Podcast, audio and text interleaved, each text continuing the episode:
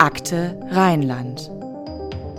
Ein Podcast des Bonner Generalanzeigers über wahre Verbrechen.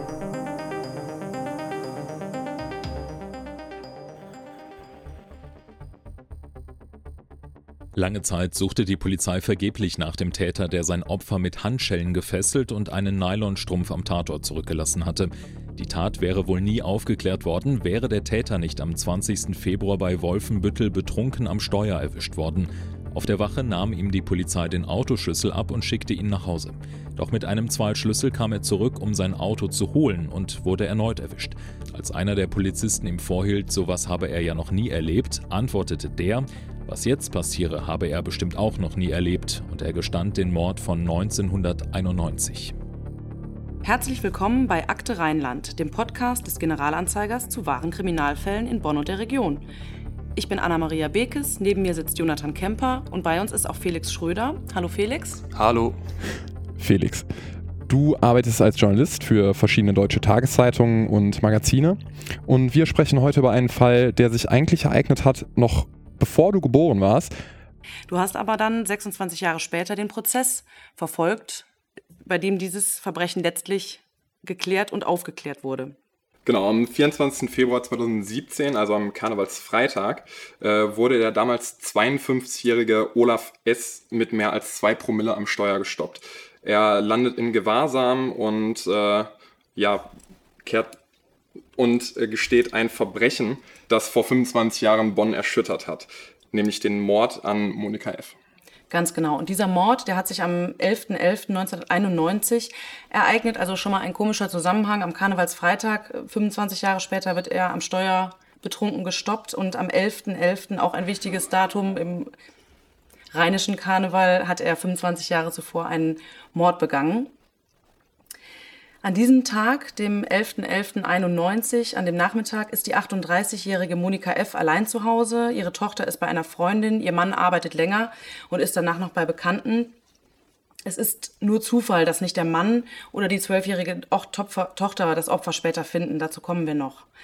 Was dann passiert ist, der Mörder klingelt offenbar. Monika öffnet ihm selbst die Tür und er greift sie sofort von hinten an. Er fesselt sie mit Handschellen. Sie wehrt sich, beißt ihm in den Finger und schreit laut. Er sticht daraufhin mit einem Messer auf sie ein, mehr als 70 Mal. Er erinnert sich aber wohl nicht an äh, alle Stiche. Es kommt ihm weniger vor. Er erinnert sich nur noch an drei bis zehn Stiche. Da gibt es variierende Angaben. Das kommt dann nachher im Prozess heraus, genau. Ein Verwandter, das ähm, ist der Onkel, also ihr Bruder wahrscheinlich, also der Onkel der Tochter, findet dann später die Tote. Und es ist schon interessant, dass die ähm, Tochter, nur weil sie erstmals ihren Haustürschlüssel vergessen hat und bei einer Freundin übernachtet, die Mutter nicht findet. Eine Reihe von Zufällen, wie sich ja. ja auch in diesem Fall wahrscheinlich noch häufiger herausstellen wird. Genau, der Notarzt kann dann nur noch den Tod der Frau feststellen. Vom Mörder fehlt jede Spur und das soll ja dann auch 25 Jahre lang so bleiben. Es gibt keinerlei Einbruchsspuren und die Kripo geht deshalb davon aus, dass, wie gesagt, die Frau ihren Mörder selbst hereingelassen hat und dass es sich bei, der, bei dem Mord um einen Raubmord handelt. Das liegt daran, dass das Portemonnaie verschwunden ist und äh, sehr viel später gefunden wird. Nachbarn sagen dann auch, es hätte mehrere Einbruchsversuche in der, in der Gegend gegeben. Aber das waren dann immer nur Unbekannte. Ne? Genau. Das ist ja auch typisch, wenn man dann niemanden gesehen hat, dass es dann genau. irgendwer Unbekanntes ist natürlich. Also um kurz auf die Gegend einzugehen, es handelt sich dabei um Messdorf, einen Stadtteil von Bonn, wo wir uns hier befinden, wo er dann nachher 25 Jahre später gestoppt wird mit seinem Auto. Das ist in Wolfenbüttel im Norden von Deutschland, also ganz weit weg. Also das ist alles ein großer Zufall, dass dieses Verbrechen überhaupt aufgeklärt werden konnte. Genau, auch in der, auch in der Nähe, äh, wo Olaf S. aufgewachsen ist. Er ist in Goslar geboren und ähm, da hat es ihn dann hinterher nach mehreren Gelegenheitsjobs auch wieder hingezogen. Genau, es ähm, beginnt dann eine Fahndung die allerdings erfolglos bleibt. Die Polizei veröffentlicht ein paar Tage nach der Tat ein Foto der Handschellen, die beim Opfer gefunden wurden, die den Schriftzug Japan eingraviert haben. Die, es ist allerdings kein besonderes Paar von Handschellen, die sind ganz frei verkäuflich in Waffengeschäften. Dann gibt es noch die Info, dass die Kleidung des Täters blutbefleckt gewesen sein muss, aber das bleibt alles naja gut, Tage, Tage, später nach der, nach der Tat, und, äh, ja. wo es stattgefunden haben muss, hoffentlich hat der Täter da die Kleidung gewechselt. Ähm, Macht es natürlich schwieriger für die Ermittler, aber ja, die Info, dass da Blut auf der Kleidung zu sehen sein muss, hilft natürlich nicht sonderlich viel bei der Fahndung. Richtig, und die Polizei, die steht auch ganz enorm unter Druck. Dazu muss man wissen, dass der Mord an Monika F. bereits der zehnte, das zehnte Tötungsdelikt in diesem Jahr im Bonner Stadtgebiet ähm, ist. Hinzu kommen noch vier weitere Tötungsdelikte im Rhein-Sieg-Kreis, der ja Bonn quasi umgibt. Und ähm, es gibt drei ungeklärte Morde, die teilweise auch in Zusammenhang gebracht werden mit dem Fall Monika F. Es soll sich dann später ähm, herausstellen, dass das anscheinend zumindest überhaupt keinen Zusammenhang gibt es verdichtet sich dann also der Verdacht, dass es sich bei der Tat eindeutig um einen, einen Raubmord handelte. Eine schwarze Lederbrieftasche mit 300 Mark drin ist weg. Die hat der Täter gestohlen. Das stellt sich übrigens auch im Nachhinein als wahr heraus. Die hat er tatsächlich mitgenommen und weggeworfen. Genau, 21 Wochen äh, nach der Tat wird äh, das Portemonnaie nämlich in der Nähe des Bonner Hauptbahnhofs gefunden mit äh, 300 Mark drin, was dann allerdings auch wieder gegen einen Raubmord sprechen Ob die 300 Mark drin waren, das weiß ich jetzt gar nicht so genau. Felix, kannst du irgendwas dazu sagen? Ähm, das weiß ich auch nicht genau. Okay. Also definitiv ist jedenfalls dieser, dieses Portemonnaie ähm, gefunden, also ein anonymer Finder hat das offensichtlich entdeckt und dann an die Adresse der Ermordeten geschickt, deren Personalausweis sich offensichtlich oder irgendein Dokument zumindest noch drin befunden haben muss. Und dem Postboten ist das dann aufgefallen beim Austragen. Mensch, das ist aber komisch, dass hier jetzt äh, eine Sendung für die Monika F. zugestellt werden soll die doch gar nicht mehr lebt. Das war 21 Wochen nach der Tat. Aber auch diese Spur führt nicht zum Ergreifen eines möglichen Täters. Es gibt dann allerdings einen Tatverdächtigen. Und zwar 1,5 Jahre nach dem Mord. Also sehr lange Zeit ist seitdem vergangen. Bei diesem Tatverdächtigen handelt es sich um einen italienischen Diplomaten. der ähm, zum Tatzeitpunkt im Dienst der italienischen Botschaft gestanden hat und aber zu, ähm, zum Tatpunkt, als er verdächtigt wird, dann nicht mehr äh, sich nach Italien wieder abgesetzt hat, in sein Heimatland. Damit ist seine Immunität erloschen und die Strafverfolgungsbehörden dürfen gegen ihn ermitteln. Genau. Auf die Spur war die äh, Kripo allerdings dem Diplomaten gekommen, als ein Polizeibeamter ihn in dessen Wohnung in Bad Godesberg besucht hatte. An der Wand hingen Kohlezeichnungen und eine davon zeigte eine Frau, deren Hände auf dem Rücken gefesselt sind. Über ihr in drohender Haltung ein Mann mit einem Messer in der Hand. Das klingt schon sehr, sehr spooky. Das klingt spooky, aber irgendwie auch nicht wie ein konkretes äh, Beweisstück oder ein Indiz. Ähm, Insider vermuten dann damals, das hat der Generalanzeiger bei den Recherchen erfahren, dass er ähm, jemanden für diesen Mord an Monika F. angeheuert haben könnte. Also da soll Geld eine große Rolle gespielt haben und ähm, tragischerweise wird auch der Ehemann da mit ins Spiel gebracht als möglicher Verdächtiger, Hans Günther F., weil seine Firma im gleichen Metier die, wie die eines, ähm, eines Verdächtigen gearbeitet haben soll. Und äh, er ist dann verdächtigt, da irgendwas mit diesem Mord an seiner eigenen Frau zu tun zu haben, wobei die Kripo ihn direkt nach der Tat als Verdächtigen ausgeschlossen hatte, hatte wasserdichtes Alibi. Polizei hat auch vermutet, dass ähm, der Ehemann und ähm, der italienische Diplomat auch insofern zusammen in einem Verhältnis standen, weil der italienische Diplomat ihm auch ähm, Liebesbekundungen gemacht haben soll. Das war in früheren Artikeln zu lesen.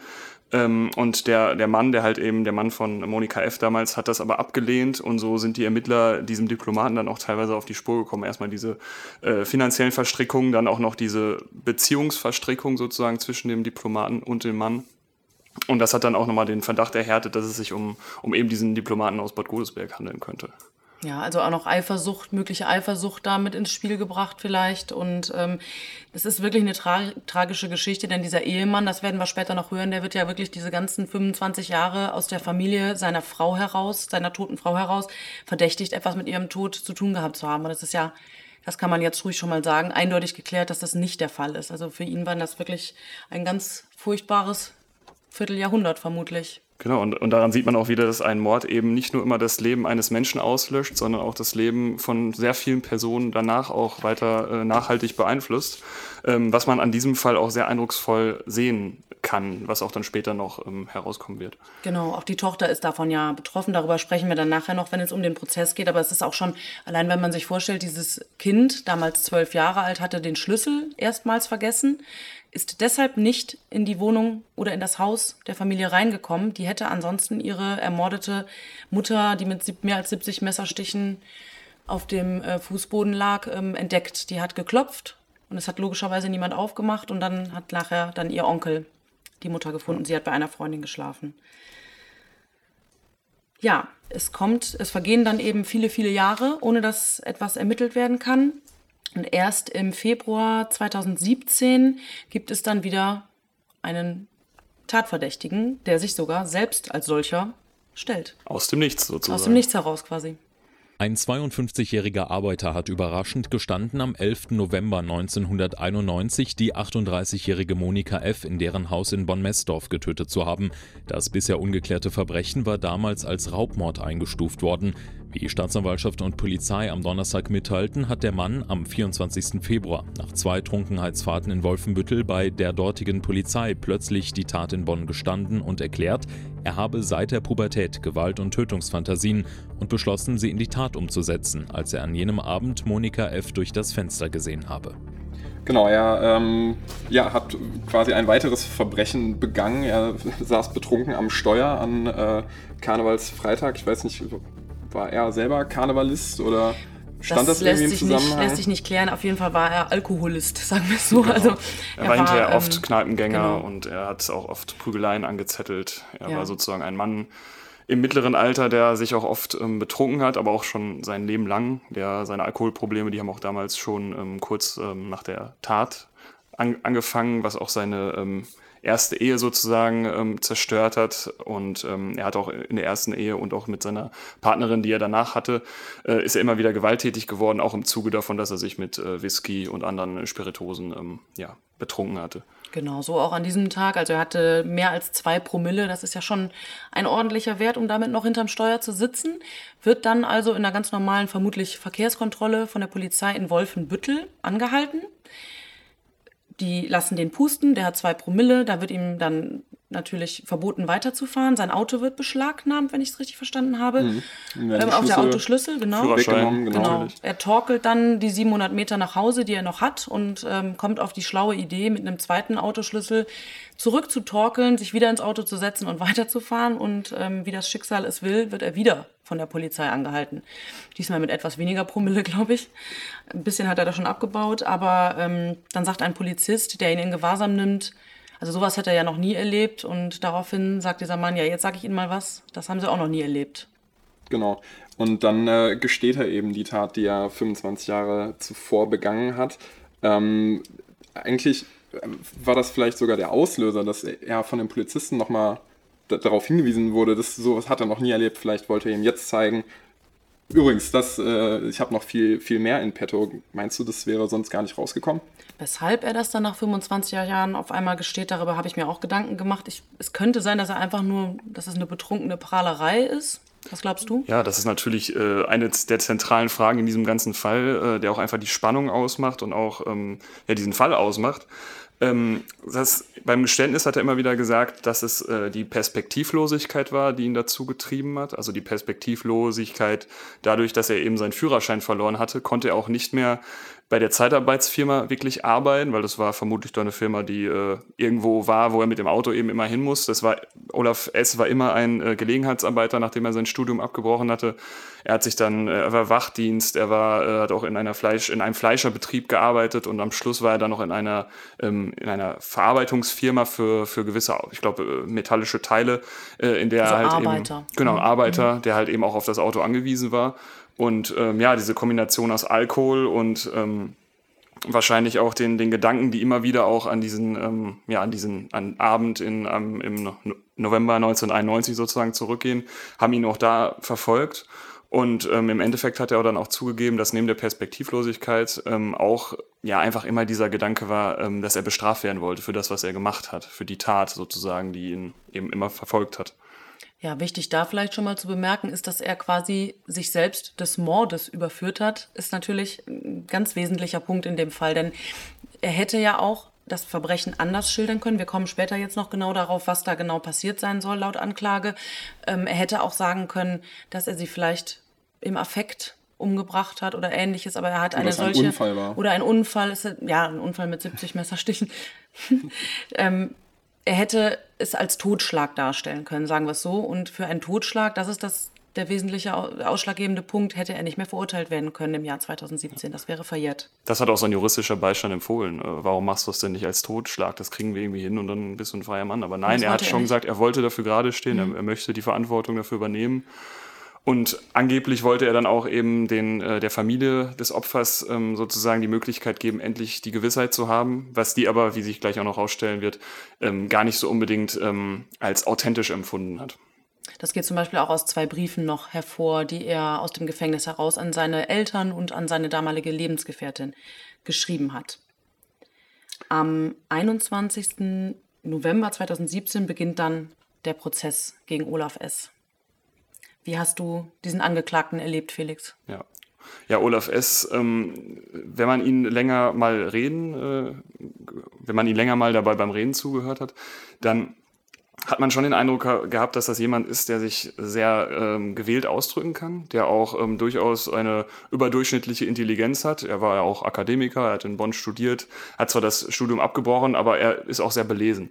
Wenn man ihn dann aber stereotypisch sieht, sein Anblick, dann muss man auch gleichzeitig einen, ja, so den, den, den klassischen Trinker von nebenan denken, der halt eben mit seiner, er hatte, ich glaube, vor Gericht eine so eine Jeansjacke an, die man ja auch gerne in den 80ern anhatte. Er hatte graue Haare, eine Brille, ähm, wenn man ihn angeguckt hat, dann hätte man ihn wahrscheinlich in jede, in jede Eckkneipe irgendwo an den Tresen sitzen können, was er natürlich auch am Ende dann, äh, wo er sich oft aufgehalten hat.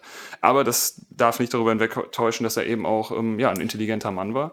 Und, ähm, ich glaube, er sprach auch mehrere Sprachen, ne? Genau, er, er, hat, er gibt an, irgendwie fünf Sprachen zu sprechen. Und ähm, ja, das, das, das merkt man ihm an.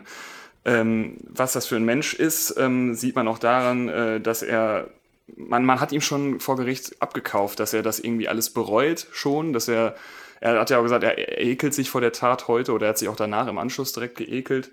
Ähm, und meistens hat er eigentlich auch ähm, relativ reglos und ausdruckslos nach unten geschaut.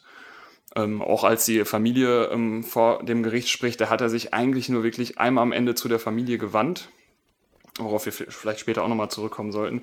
Ähm, aber ansonsten konnte er den, äh, der, der Tochter von Monika F. oder auch dem Ehemann nicht wirklich ins Auge gucken.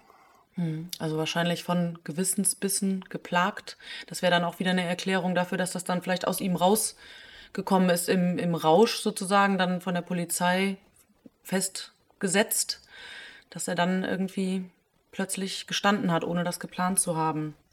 Ähm, was wurde denn über sein Leben bekannt? Also wenn wir das richtig eben angedeutet haben, das hat, er hat sein Leben, wenn man jetzt ganz ehrlich ist, ja schon ziemlich vor die Wand gefahren, oder? Mhm. Ja, es hat eigentlich, wenn man sich das anschaut, ähm, oder wenn man auch ihn, ihm zugehört hat vor, vor Gericht, ähm, dann hat es sich eigentlich wie ein äh, eher gutes Leben angehört, wie es angefangen hat. Ne? Er war zumindest äh, in einer Familie groß geworden, als Polizistensohn. Ähm, es war eine normale, durchschnittliche Familie, ähm, in der er äh, dann eben auch die ähm, die Erziehung genossen hat, dass er ähm, ja, sehr, eine sehr gute Bildung hatte. Er konnte eben später studieren. Aber er natürlich weißt du, parallel. Was er studiert hat? Ähm, nee, das, das weiß ich leider nicht. Also der hat in, in Bonn auf jeden Fall äh, studiert. Ich glaube, er hat Russisch und Deutsch studiert. Ich weiß es nicht, hm. wahrscheinlich auf Lehramt. Oh, okay. Ja. ja plausibel, ja. Er war Student, Tatpunkt, äh, Tatzeitpunkt Lehramtsstudent oder Student ja. in Bonn, ja. Was, was er allerdings nie, nie beendet hat. Ja. Ähm, und dann hat er auch ähm, in der Bonner Zeit schon als Student ähm, ist seine Frau auch schon schwanger gewesen. Das war ähm, auch zum Beispiel die Nylonstrümpfe, die er eben bei der Tat ähm, auch äh, oder die in, in der Wohnung von äh, Monika F. gefunden wurden. Das waren Strümpfe seiner Frau, die hochschwanger zu Hause saß. Das muss also das war kein vorstellen. Mann, der keinen Halt in einer Familie gehabt hätte Nö. oder keine, keine Partnerin oder Partner, der also wenn man, wenn man einfach draufschaut, dann ja. sieht das aus wie ein sehr gesundes Leben eigentlich. Äh, die Gefühlswelt, wenn man die mal außen vor lässt, äh, er hat, wie angesprochen, eben schon sehr früh diese äh, Gewalt- und Tötungsfantasien gehabt. Das war auch immer wieder so ein bisschen schwierig, weil er diese Tötungsfantasien, da hat er erst bei der Polizeivernehmung gesagt, dass er Tötungsfantasien, Tötungsfantasien hat. Das ist aber vor Gericht, hat er das hinterher nochmal revidiert. Er hat das dann gesagt, das sind Gewaltfantasien gewesen.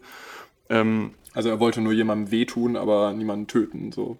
Genau, diese, diese Gewalt. So relativiert, okay. Genau, ja, lass uns auf diese ähm, Fantasien mal genauer eingehen, denn das ähm, haben wir noch gar nicht so genau besprochen. Er hat anscheinend, seit er sieben Jahre alt ist, Gewaltfantasien, die sehr konkret auch sind, oder? Ja. Ja, der hat schon mit, mit sieben Jahren sozusagen die Fantasie gehabt, dass er einer Frau, ähm, die immer wahrscheinlich ihm silhouettenhaft in Erscheinung getreten ist, äh, der, der sich von hinten nähern wollte und die halt eben überwältigt und dann sozusagen sie fesselt und dadurch eine, die Kontrolle über die Frau hat. Ähm, und da meinte er immer, dass die Tötung äh, später dann teilweise dazugekommen ist, aber ursprünglich war es halt diese ähm, Fantasie, dass er halt eben eine Frau überwältigt und die Kontrolle über sie erlangt. Ja, und er hat auch noch gesagt, dass das nicht irgendwie eine, keine sexuelle Komponente hatte, sondern dass es ihm um Macht und Kontrolle ging. Genau, also er wollte einfach äh, diese Frau äh, in ihrer ganzen Gänze, wollte er sie kontrollieren in irgendeiner Form. Aber ich finde, dass sieben Jahre ein unglaubliches Alter für sowas ist. Also da kann man eigentlich kaum also da kann man eigentlich nur vermuten, dass es da in seiner Kindheit irgendwelche Auslöser gab. Aber dazu ist ja gar nichts bekannt geworden. Dazu ist, äh, genau, in der, in der späteren Berichterstattung auch vor Gericht ähm, ist man nicht wirklich auch darauf eingegangen.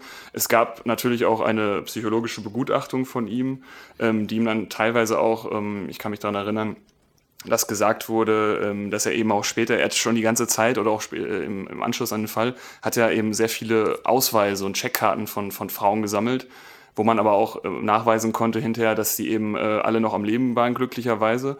Ähm, aber also er hat, hat, gestohlen, er war auch äh, Dieb dann im Endeffekt, oder? Genau, er, ja, Sammler. Also Sammler. lass uns ja. darauf ähm, später noch zu sprechen kommen, aber bei diesem Gutachten gibt es eigentlich zwei Dinge, die ich da wichtig finde. Zum einen ist er voll schuldfähig, also er hat keinerlei Einschränkungen seiner Schuldfähigkeit, hat diese Gutachterin gesagt. Er ist aber narzisstisch veranlagt. Genau, dass er narzisstische, ja, eine narzisstische Veranlagung hat. Ja. Die er ganz kurz, wie wollen wir narzisstisch äh, definieren? Was ist euer Verständnis davon? Ich denke, das sind ähm, Egozentriker, die ähm, ihr ganzes Umfeld kontrollieren wollen. Das kommt wieder ja, sehr auf diese Macht und vielleicht auch Gewaltfantasien. Genau, und die, und die, die Mitte allen, äh, allen Handelns sozusagen in sich selber sehen hm. oder die, die, die Mitte alles Waltens äh, in sich selber sehen und den Rest halt eben, dass man, ja, das ist ja auch äh, Teil der Fantasie, der Kontrollfantasie, dass man eben die Macht über andere hat hm. und ähm, das hat ihn sozusagen dann auch ähm, ja, charakterisiert. Diese ja, Fantasie, also die Fantasien. Auch nicht in andere hineinversetzen kann, hm. in, auch in vielleicht die Gefühlswelt anderer. Vielleicht auch ein bisschen empathielos. Genau. Hm. Ja, kommen wir mal dazu, ähm, was noch über ihn bekannt äh, wurde. Ähm, nicht nur, dass er eben diese Gewaltfantasien hatte, er hat wohl auch, da gab es einen Vorfall mit zwölf Jahren dann. Mhm, da, da sind die ähm, Fantasien auf jeden Fall konkreter geworden. Ähm, und es, äh, es kam dann zu einem äh, Vorfall, den er sozusagen ja, er war draußen unterwegs und ist dann. Er kam ähm, vom Konfirmandenunterricht. Vom ja. Konfirmandenunterricht, ja, sehr, sehr früh, äh, der mit, mit zwölf dann schon durchaus äh, stattfindet. Genau, und dann hat er äh, eine Frau vor sich gesehen und ähm, ja, die Fantasien wurden wieder stärker. Er hat äh, sie dann anvisiert, wollte auch schon auf sie zugehen und dachte, jetzt, jetzt kann er dann seine Fantasie auch in sozusagen in die Tat umsetzen. Äh, und im letzten Moment hat er dann aber doch nochmal davon ähm, Abstand genommen, weil ein, ich glaube, ein Fahrradfahrer, so hat er es in einem anderen Zeitungsinterview oder in einem anderen Zeitungsbericht mal beschrieben, kam ihm sozusagen dazwischen. Und retrospektiv sagt er auch über diesen Tag oder über diese, dieses Ereignis, dass er sozusagen, dass es gut gewesen wäre, wenn er damals schon in irgendeiner Form äh, dabei erwischt worden wäre. Das hätte vielleicht sogar später Schlimmeres verhindert. Ja, er hat sich ja auch nie in Therapie oder in Behandlung begeben wegen seiner Fantasien. Er hat das genau. nie äh, selbst erforscht. Und wenn man diese Geschichte so hört, mit sieben Jahren schon Fantasien, mit zwölf Jahren eigentlich fast eine Frau angegriffen, dann denkt man eigentlich, das ist eine tickende Zeitbombe, der Typ. Genau. Da wundert man sich fast, dass es dann erst 1991 ähm, dazu kommt, dass er wirklich ein Verbrechen begeht. Ja. Und ähm, zu diesem Verbrechen kommen wir dann vielleicht jetzt. Ja, ich finde äh, vor allem spannend, wäre dieses Verbrechen jetzt oder würde die ganze Geschichte 20 Jahre später spielen, mhm. dann äh, könnte man vielleicht direkt auch mit dem allgegenwärtigen Internet natürlich darauf kommen, woher solche Fantasien irgendwie gefördert und kanalisiert werden. Aber damals gab es ja irgendwie auch nichts wirklich, was sowas hätte ja füttern können in so einem jungen Alter.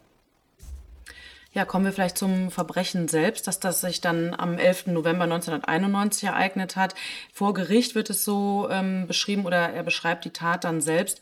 Monika F. ist anscheinend ein absolutes Zufallsopfer. Also sie hat einfach nur das Pech, dass sie die Frau ist, die er dann auf seinem Spaziergang, den er macht, sieht. Also er ist ähm, ja, zu einem Spaziergang aufgebrochen. Er hat, er hat, in der Nähe gewohnt, muss man genau, noch dazu sagen. Als Student, ja.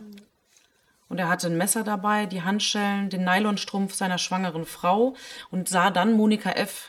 durch das Küchenfenster ihres Hauses und hat einfach geklingelt.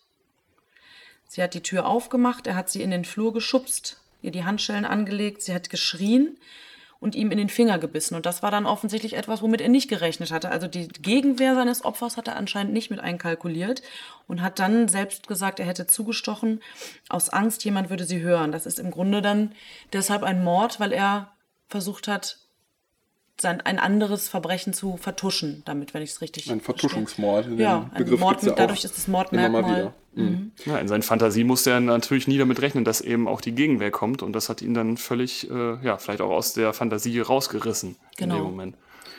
Er beschreibt sich selber, ähm, ich war wie von Sinnen, wie ferngesteuert, aber der gewünschte Effekt trat nicht ein. Er sei nur geschockt gewesen und er hat sich sehr, vor sich selbst geekelt.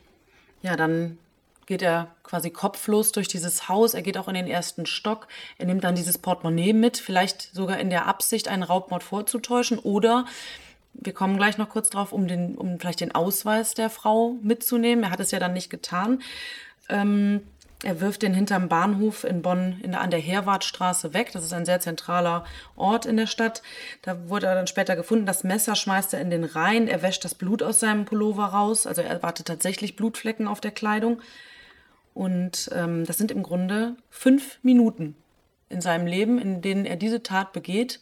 Und er beteuert, dass er in den nächsten 25 Jahren nie wieder so eine Tat begangen hat. Kann man das wirklich glauben? Tja, das ist, fällt einem vor allem schwer, weil man ihn eben sieht und die Tat eben schon so lange äh, her ist und man halt dann dazu zusätzlich noch bei ihm ganz viele, diese, diese vielen Ausweise gefunden hat. Genau, lass uns das doch mal genauer beschreiben. Die Polizei durchsucht seine Wohnung und findet hunderte von Mhm. Hunderte Ausweise Ausweisen. Frauen verschiedensten Alters, verschiedenster Couleur. Äh, es waren Checkkarten dabei, Ausweise eben, die angesprochen wurden. Und äh, als Ermittler, die haben natürlich dann die große Panik bekommen. Die haben gedacht, okay, haben Ja. wir da jetzt äh, einerseits vielleicht die Panik, andererseits vielleicht auch die Freude, dass man einen Serienmörder aus dem Spiel zieht. Mhm. Ähm, doch, aber es, es stellt sich heraus, also erstens, dass eben auch die Morde ähm, in Bonn nicht mit ihm, äh, also in der Zeit in Bonn und auch im, im Rhein-Sieg-Kreis, dass sie nicht mit ihm irgendwie in Verbindung gebracht werden. Also es wurde auch kein Ausweis jetzt von einer dieser Nein. ermordeten, vermissten Frauen. Genau, also die ganzen. Ausweise wurden überprüft, wurden, die Frauen wurden alle kontrolliert, die waren bester Gesundheit bis auf eine, die ist äh, natürlich, äh, eines natürlichen äh, Todes gestorben. Und ähm, ja, dann waren die Ermittler natürlich, man muss auch dazu sagen, in, den, in der Zeit, äh, in diesen fast 30 Jahren, muss man ja sagen, ist natürlich auch kriminaltechnisch viel passiert. Man konnte mittlerweile ähm, besser auch die DNA-Spuren ähm, sozusagen wieder auf ältere Taten zurückführen. Also das, das Melderegister, das gibt es ja erst, das wurde erst nach 91 äh, vom BKA eingeführt. Heißt also, ähm, man konnte viele Taten abgleichen, aber man, man hat keinen einzigen Treffer gefunden. Also man musste wirklich auch vor Gericht, als es dann dazu kam, davon ausgehen, dass das der einzige Mord war. Was aber die Richter ähm, auch nie ganz, oder der Richter auch nie, nie, nie ganz glauben wollte, so wie die Staatsanwaltschaft. Man hat ihn halt immer wieder mit diesen Ausweisen konfrontiert. Aber ähm, es blieb dann auch dabei, dass er eben gesagt hat, nein, das ist, ähm, es hat andere Gründe.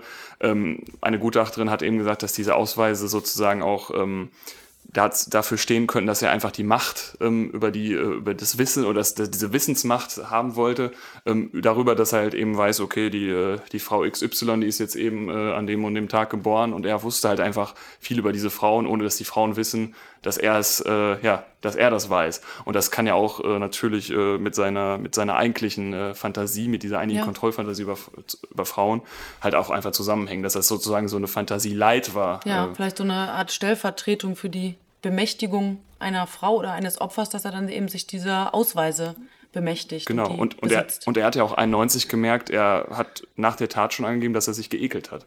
Ja. Also das war halt eben, die Fantasie war für ihn immer was, was Schönes, aber als er sie dann halt eben in die Tat umgesetzt hat, hat er gemerkt, oh, das ist, das ist gar nicht, äh, das hat mir jetzt nicht das gegeben, was es eigentlich sollte. Und ähm, wenn man dann halt eben auch äh, ja, dem äh, juristischen äh, Verlauf dann sozusagen glauben mag, dann hat er danach womöglich wirklich keine Frau mehr umgebracht, sondern er hat halt diese Ausweise, die er gesammelt hat, immer wieder sozusagen als eine, ähm, ja, so eine, genau, eine Stellvertreterfantasie Mhm. vielleicht benutzt. ja, er hat nicht nur diese Ausweise bei sich, sondern auch Handschellen, Messer. Ja, diese Streifzüge hat er übrigens öfters gemacht. Also diese Streifzüge, in denen er Handschellen dabei hatte oder auch das Messer, ähm, die hat er auch noch, äh, wie rausgekommen ist vor Gericht, äh, davor und auch nach der Tat äh, noch öfters mal gemacht. Das hat ihm halt auch immer einen gewissen Kick gegeben, halt so durch die Gegend zu laufen mit der Dieses, Vorstellung. man, man könnte, wenn man, wenn man Genau, wollte, aber ja. er will dann äh, Genau. offenbar nur einmal. Ähm, Gott sei Dank. Gott sei Dank. Ähm, abgesehen von den Ausweisen gibt es auch eine merkwürdige Liste mit Daten und Zahlen, die der äh, Angeklagte Olaf S. seit 2006 akribisch geführt haben soll. Aber er wollte nicht erklären, was es genau damit äh, auf sich hat. Ja, das war auch, äh, es hat alle Prozessbeobachter und auch die, den Richter und äh, die, die Staatsanwaltschaft ähm, komplett aufgewühlt, dass es da eben jemanden gibt, äh, der schon eben die Ehrlichkeit besaß, ähm, diesen Mord endlich, endlich zuzugeben, aber dann eben diese, diese Ausweise mit sich führt und diese ominöse Liste mit diesen Daten und äh, Zahlen, wo man gemerkt hat, dass das irgendwas Persönliches sein muss. Und da sind auch, äh, da ist der Staatsanwalt auch darauf eingegangen, dass das äh, was Perverses sein müsse, ähm, diese Liste. Aber er hat immer wieder gesagt, das sei persönlich, das könnte er nicht sagen. Und dann kann ich mich noch erinnern, wie der Richter auch gesagt hat, äh, ja, sie haben hier diesen Mord eben gestanden, aber sie können uns oder wollen uns nicht sagen, warum sie diese Liste führen. Das ist, das geht nicht mit, äh, mit meinem, äh, ja, mit meinem Verständnis überein. Warum haben sie das gemacht? Aber das also war- er hätte eigentlich nichts mehr zu verlieren gehabt. Im Endeffekt hätte es ihm wahrscheinlich nur Genau. geholfen vor Gericht. Ähm, er fühlte sich diesen Ausweisen aber auch äh, merkwürdig verbunden. Er konnte nämlich immer genau sagen, wo er welchen Ausweis gefunden, in Anführungszeichen, hat. Ähm, das sei erschreckend, denn das zeigt, dass sie für ihn eine Bedeutung haben müssen, die uns verborgen bleibt, heißt es vor Gericht. Ja, das hat der Richter damals gesagt und ich kann das total nachvollziehen, dieses Gefühl einer Unvollständigkeit, dass man irgendwie nicht weiß, was steckt dahinter. Aber dafür, dass er natürlich, dass er wirklich keinen anderen Mord begangen hat, spricht wirklich, dass er eben dieses Geständnis gemacht hat und wie du schon sagst, eigentlich nichts mehr zu verlieren gehabt hätte. Also er hätte, wenn da noch mehr gewesen wäre, das dann auch erzählen können. Genau, einfach reinen Tisch machen. Aber Genau. so blieb selbst der, der Prozess von Olaf S. auch äh, mit, mit einem Erfolg sozusagen, dass er halt eben den einen Mord zugegeben hat, aber auch mit der großen Ungewissheit, wofür diese, diese Dinge stehen. Man konnte glücklicherweise halt eben äh, ausschließen, dass er andere Morde begangen hat. Vielleicht hat er sie begangen, man, man weiß es aber nicht. Also Zumindest nicht an den Frauen, deren Ausweise er da Genau. besessen hat. Ja, nochmal kurz, um auf sein Leben ein, nach dem Mord einzugehen. Das ist tatsächlich so, dass dieser Mord nicht nur das Leben von Monika F. und von ihrer Familie zerstört, sondern auch das Leben des Mörders selbst. Nicht, das sage ich jetzt nicht, um Mitleid mit ihm zu wecken, sondern auch um zu zeigen, was das für eine Auswirkung hat, auch auf seine Familie. Er ist ja kein Einzelgänger, er ist ja ein Familienvater von nachher drei Kindern. Genau, und hat, äh, sozusagen die Frau hat erst ein Kind geboren und danach kamen dann nochmal Zwillinge. Und ähm, ja, die Ehe ist in die Brüche gegangen. Er hat angefangen zu trinken. Er hat sie dann auch irgendwann verlassen. Er, er hat sie geschlagen. Das, Er er hat sie geschlagen, er hat beide Frauen geschlagen, er hat das, das Studium abgebrochen und ist dann halt eben auch in diese Gelegenheitsjobs reingeraten, die wir eben schon mal besprochen hatten. Hat unter anderem als Wachmann gearbeitet in einer Müllverwertungsanlage. Wachmann in einem Fleischerbetrieb, genau. Er ist auch teilweise, ähm, danach hat er nochmal jemand Neues kennengelernt, äh, eine neue Liebe gefunden, eine neue Eine Partnerin. neue alte Liebe. Eine neue alte Ja. Liebe, genau, die kannten Ja. sich vorher schon Genau. äh, aus, aus der Heimat. Und zu der ist er dann auch in die Niederlande gezogen. Ähm, ist äh, dann aber auch irgendwie, auch das ist auseinandergegangen, er hat auch die Frau geschlagen und ähm, ist dann irgendwann wieder auch in seine alte Heimat beziehungsweise in die Nähe nach Niedersachsen gezogen und hat dort sozusagen ähm, gelebt, bis er dann das Geständnis gemacht hat. Genau. Und wir haben es eben schon angesprochen, das ähm, Leben der Familie von Monika F., das war im Grunde durch, diesen, durch diese Tat zerstört. Die Tochter ist damals zwölf. Der Mann, der Ehemann, wird aus der Familie seiner toten Frau verdächtigt. Wie hast du die Familie im Prozess erlebt, den Witwer und die Tochter, die dann beim Prozess um die 38, 37, 38 gewesen sein muss? Mhm, genau. Ähm, ja, die Tochter war, ich glaube, 38 zur Zeit, ähm, als dann 2017 ähm, der, der Prozess stattfand. Und ähm, ja, sie hat auch vor Gericht eben gesagt, dass ähm, diese, diese lebenslange Strafe, die jetzt Olaf S. erwartet, die haben die schon abgesessen. Allein dadurch, weil die Tochter ähm, sehr jung war. Sie hat ähm, das erst auch gar nicht so wirklich begreifen können, dass die Mutter halt eben nicht mehr da ist. Sie hat immer gedacht, okay, die kommt jetzt gleich wieder die Tür rein. Hat jahrelang mit diesem Gedanken gelebt, dass, dass die Mutter halt schon irgendwie wiederkommt. Ähm, Freunde haben sich von ihr abgewendet. Das Haus, das war quasi mit so einem, sie hat es immer als, als Makel beschrieben, ne? Also dieses Haus, in dem die tote Mutter sozusagen auch eben. Würde ein lag. Fluch auf diesem Haus liegen. So, so kann man sich das vielleicht vorstellen. Ne? Also Sie man- haben da weiter gewohnt? äh, Sie haben da weiter gewohnt. Ähm, der, ähm, der, der Witwer, der wohnt heute immer noch in Messdorf. Ob er jetzt im gleichen Haus wohnt, äh, kann ich nicht genau sagen. Aber äh, dort, dort wohnt äh, der, der Witwer zumindest noch. Ähm, und während des Prozesses waren beide relativ, ja, sie waren ähm, man hat ihnen angemerkt, dass trotz der Genugtuung, die, die sie wahrscheinlich hatten, dass der Fall endlich zu einem Ende findet, dass auch endlich der, der, der 70-jährige Witwer ähm, seinen Frieden findet und dass eben die Leute, die ihn seit Jahren verdächtigt haben, Monika F. umgebracht zu haben, dass er endlich sagen kann, nein, nein, ich, ich habe meine Frau nie angefasst und es war jemand anders. Ähm, und das war dann vor allem auch nochmal sehr gut sichtbar, als dann die beiden Schwestern von Monika F. auch nochmal vor Gericht eingeladen waren, ähm, aber auch sich beide Seiten keines Blickes gewürdigt haben. Ähm, das, das stand halt auch für dieses Familienverhältnis, was halt mhm. halt völlig zerrüttet war, völlig äh, über Jahre hinweg völlig, die Leute haben nicht mehr miteinander gesprochen. Ähm, und zum Beispiel die Tochter, die dann halt erst mit, mit 21, 22 hat sie gesagt, dass sie wirklich erst ins Leben gefunden hat, weil dieser Fall sie halt eben so durch die ganzen ja, Umstände halt eben so mitgenommen hat und eine, ja, ihre, ihre, ihr Leben wirklich in vielen, vielerlei Hinsicht zerstört hat. Mhm. Der Richter sagt auch, mit seiner Tat hat der Angeklagte auch ein Stück der Psyche, äh, ein Stück der Psyche der Tochter getötet.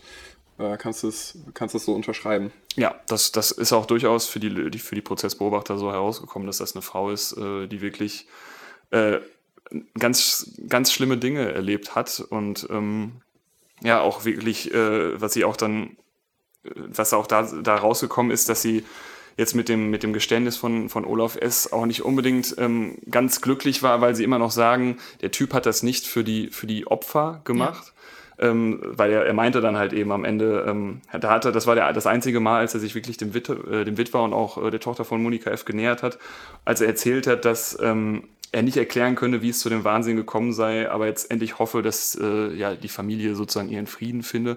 Äh, und das haben die ihm nicht abgenommen, weil die haben gesagt, das, das äh, können wir nicht glauben, nach so einer langen Zeit, er hätte schon viel früher rein Tisch machen müssen. Äh, und das war jetzt wirklich nur für sein eigenes Gewissen, dass er sich dazu, dass er das bereinigt hat. Und ähm, ja, die waren neben der Genugtuung, dass der Fall natürlich aufgeklärt ist, hatten sie immer noch, ja, waren sie voller Unverständnis und ähm, aber trotzdem der Vater auch glücklich, dass er endlich ähm, nicht mehr verdächtigt wird. Seine, ja. seine der, für ihn war der Prozess im Grunde ja dann ein Freispruch.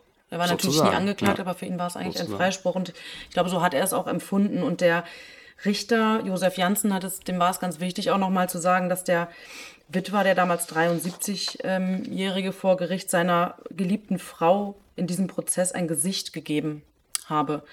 Und es sei deutlich geworden, wie sehr er die Frau immer noch vermisst nach so vielen Jahren. Ja, völlig verständlich. Also ja. Und dann muss man sich vorstellen, dass der ein Vierteljahrhundert verdächtigt wird, selber was damit zu tun gehabt zu haben. Vor allem, wenn er auch immer noch in äh, Messdorf wohnt, ist er wahrscheinlich auch gut in die Dorfgemeinschaft integriert, wo ja. auch äh, ja, jeder jeden kennt im Endeffekt und er sich dann so viele, viele Jahre äh, ja, wahrscheinlich auch geächtet wird ähm, und er sich erwehren muss der, der ganzen Vorwürfe, seine Frau umgebracht zu haben. Das genau, das ist mir das, furchtbar vor. Das ist ja bei Messdorf auch wieder interessant. Du hast eben dörflich gesagt, das ist ja eigentlich kein Dorf, aber mhm. es ist wahrscheinlich schon wie in vielen anderen Bonner Stadtteilen auch eben natürlich eine sehr, ähm, ja, sehr, sehr vertraute Umgebung, ja. wo es dann diesen Dorfcharakter absolut hat. Und ja, ähm, ja das ähm, hat ihn wirklich, äh, ja, hat auch ihm das Leben zerstört sozusagen. Ja, deshalb finde ich es eigentlich auch umso erstaunlicher durch diesen dörflichen Charakter, dass da niemand auf diesen ähm, Olaf S. gekommen ist, der wirklich da in der Nähe gewohnt hat, der da offensichtlich aus dem Haus gekommen sein muss, mit Blut an der Kleidung, mit einem Messer irgendwo versteckt. Das ist wirklich Wahnsinn. Der ist danach, nach dieser Tat, in die Cafeteria von der Uni gegangen und hat da einen Kaffee getrunken. Seelenruhig. Ja. Was natürlich auch wieder, ähm, was man bedenken muss, das waren Umstände, es ist ja ähm, abends passiert, November, sehr dunkel, ja. ähm, wo vielleicht auch nicht immer jeder genau hinguckt. Ähm, und dafür war Olaf S. wahrscheinlich auch einfach zu unbekannt. Ich also, glaube, das war damals auch noch eine etwas andere ähm, ähm, Struktur in Messdorf. Ich glaube, das war da noch Dörf, noch viel dörflicher und ähm, tatsächlich jetzt nicht so, als wären da viele Leute auf der Straße unterwegs gewesen. Ja, da waren Zeit. die Bürgersteige hochgeklappt. So ungefähr. Ja, genau. wie schon sagt. Und Olaf S. als Student, er hat da zwar gelebt, aber ich meine, wie hätte man ihm auch auf die Schliche kommen mhm. sollen? Die meisten Beziehungstaten, ähm, was man ja angenommen hat, neben dem Raubmord, das hätte ein Raubmord eher sein können, aber auch eine Beziehungstat, äh, finden ja wirklich auch, wie es schon sagt, im, im engeren Umfeld äh, st statt. Aber wie soll man jemandem auf die Schliche kommen, der seine Fantasien wirklich äh, nicht unter Kontrolle hat und plötzlich wirklich die Frau im Küchenfenster mhm. sieht, zuschlägt und dann auch nach fünf Minuten das Haus verlässt. Ja. Und ähm, wer weiß, die schwangere Frau lag auf dem Sofa, er konnte seelenruhig, wo weiß, wer, wer weiß auch wo immer, konnte er seine Sachen reinigen, konnte in die Uni gehen. Das ist halt einfach auch so ein, Mord, das muss man natürlich auch heute sagen, äh, den Ermittlern sagen, wie, wie soll man darauf kommen? Wie soll man dem auf die Schliche kommen? Er ist vorher wahrscheinlich noch nie in irgendeiner Form mit seinen DNA-Spuren äh, bei der Polizei vorstellig geworden. Er ist danach dann, wie man jetzt weiß, auch nie mit seiner DNA irgendwo nochmal in, äh, ja, überprüft worden. Und ähm, ein, ein ganz schwierig äh, aufzuklärender Fall, der nie aufgeklärt worden wäre, wenn Olaf S. nicht diese Trunkenheitsfahrt hatte, vielleicht diesen Gedanken, dass jetzt der Punkt ist, endlich reinen Tisch zu machen. Ja, das ist ganz wichtig nochmal zu sagen, dass im Grunde dieser Fall wirklich unaufgeklärt wär, geblieben wäre, wenn er das nicht selbst gesagt hätte. Also egal welche Motivation er da hatte, das muss man einfach auch sagen, dass dadurch der Familie dann doch die der Abschluss und die Genugtuung gegeben werden konnten. Dadurch ähm, hat er nämlich auch, das ist wichtig zu wissen, im Prozess keine ähm, Verurteilung bekommen mit besonderer Schwere der Schuld, weil eben sein Geständnis zu der Aufklärung geführt hat und weil er keine weiteren Taten begangen hat. Er ist dann am 12. Dezember 2017 verurteilt worden zu einer lebenslangen Haftstrafe. Genau, die er ähm, mittlerweile meines Wissens auch in Wolfenbüttel bzw. Niedersachsen absitzt. Ja, und, und dort auch regelmäßig Besuch von seinem, von seinem Vater bekommt. Das ist auch in einem äh, in einer, ähm, in einer Berichterstattung mal später noch äh, deutlich geworden, ähm, dass er selbst auch über sich gesagt hat, ich bin mir selbst immer ein Rätsel gewesen, ähm, aber ja, jetzt, äh, jetzt bin ich hier, aber der Vater, der auch schon im hohen, im hohen Alter sein muss, äh, besucht ihn auch äh, dann dort noch. Also die Familie hat nicht mit ihm gebrochen, wohl aber mit ihm gebrochen haben die drei Kinder. Genau. Schon weit ähm, bevor die Tat ähm, aufgedeckt wurde. Genau. Und da, konnte, da hat er aber auch gesagt, dass er angeblich nicht weiß, warum das so ist. Hm. Aber ich meine, ähm, für, eben für, einen, für einen Außenstehenden äh, kann man natürlich schon klar. leicht darauf schließen, äh, ja, dass das halt eben auch kein einfacher Mensch, kein einfacher Vater war, ähm, halt eben auch, wenn hm. er seine Frauen geschlagen hat oder seine Partnerin geschlagen hat ähm, ja, da äh, muss man dann wahrscheinlich auch gar nicht äh, sich weiter fragen, weshalb die, die Kinder keinen Kontakt mehr zu dem ja. Menschen haben möchten. Ja. So hat dieser Fall dann einen Abschluss gefunden. Der Täter, der überführte und verurteilte Täter sitzt lebenslang im Gefängnis, was nicht heißt, dass er sein Leben lang sitzt. Er könnte nach 15 Jahren freikommen, dann wäre er 67 Jahre alt ja. und könnte sein Leben dann weiterführen und würde aller Voraussicht nach auch keine weiteren Morde begehen. Wollen wir es hoffen. Man kann es nur hoffen. Ja. Dann danken wir dir ganz herzlich, Felix, dass du mit uns über diesen spannenden Fall gesprochen hast. Ja, vielen Dank, dass ich hier sein durfte. Und Danke. wir, wir verabschieden uns bis zum nächsten Mal. Genau, bis zum nächsten Mal. Tschüss. Das war Akte Rheinland, der GA-Podcast zu Kriminalfällen aus Bonn und der Region. Akte Rheinland ist eine Produktion der Generalanzeiger Bonn GmbH. Redaktion und Produktion Anna-Maria Bekes und Andreas Deik. Mitarbeit Jonathan Kemper. Nachrichtenstimme Daniel Dähling. Intro und Outro Charlotte Pekel. Grafik Sabrina Stamp.